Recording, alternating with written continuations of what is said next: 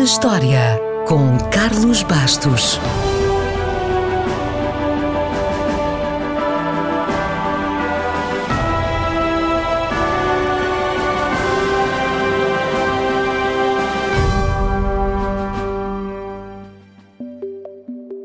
Foi a 6 de julho de 1885 que Louis Pasteur testou com sucesso a sua vacina contra a raiva num rapaz que tinha sido mordido por um cão. Hoje é uma vacina banal, mas há pouco mais de 100 anos não existia. Foi um passo extraordinário que salvou muitas vidas e, como se isso não fosse suficiente, devemos ainda muito mais a este cientista francês. As descobertas de Pasteur tiveram enorme importância na química e na medicina é reconhecido, para além da criação da primeira vacina contra a raiva, pelas suas notáveis descobertas das causas e prevenções de doenças, levando a uma grande redução da mortalidade. As suas experiências são a base da microbiologia e não nos podemos esquecer do método que descobriu para impedir que o leite e o vinho causassem doenças, um processo que veio a ser conhecido por pasteurização, em homenagem ao seu apelido, e que o tornou conhecido junto ao cidadão comum. Afinal, é difícil encontrar quem não beba ou leite ou vinho, ou os dois. Pasteur não foi um aluno especialmente aplicado ou brilhante durante o ensino básico e nem mesmo mais tarde na universidade. Na infância e adolescência tinha um gosto especial pela pintura e fez diversos retratos da sua família.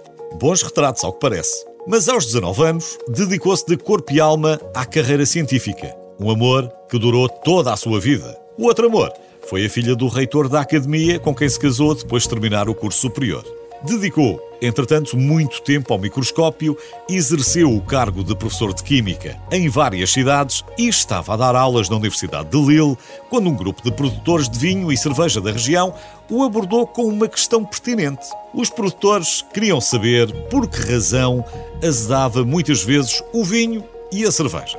Pasteur não sabia, mas sentou-se ao microscópio e conseguiu identificar a bactéria responsável pelo processo. Depois, propôs uma solução: aquecer a bebida lentamente, até aos 48 graus centígrados, matando as bactérias e encerrando posteriormente o líquido em cubas hermeticamente seladas para evitar uma nova contaminação.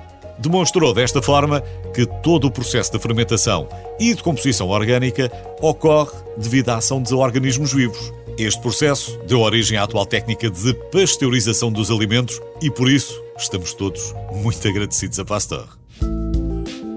Entretanto, a sua fama saltou fronteiras e, em Inglaterra, o cirurgião Joseph Lister começou também a aplicar os conhecimentos de Pasteur para eliminar os micro-organismos vivos em feridas e nas cirurgias.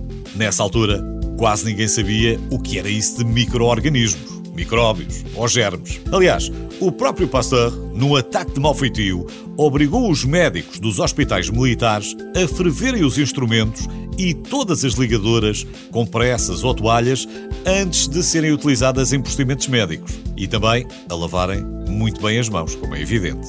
Claro que estamos muito agradecidos também por isso, mas diz-se que Pasteur era tão obsessivo que nunca mais terá prestado a mão a ninguém, nem sequer à realeza. Ao que parece, também não terá apertado a mão ao pequeno Joseph, que foi mordido pelo tal cão raivoso, mas salvou-o. Joseph era filho de um padeiro e foi à vila mais próxima comprar fermento quando foi atacado pelo cão do taberneiro. Perante a gravidade dos ferimentos, foi levado ao médico local que deu pouca esperança aos pais. Mas o taberneiro e os pais foram a Paris à procura de Pasteur, que tinha experimentado uma vacina contra a raiva com sucesso em cães, mas ainda não em humanos. Pasteur, não sendo médico, consultou dois colegas que, perante a situação de vida ou morte, resolveram começar o tratamento nessa mesma noite. Em boa hora, Joseph salvou-se, cresceu e mais tarde tornou-se funcionário do Instituto Pasteur de Paris. Quantos mais milhões terão escapado à morte graças à vacina contra a raiva e à pasteurização e ao combate aos micróbios e germes?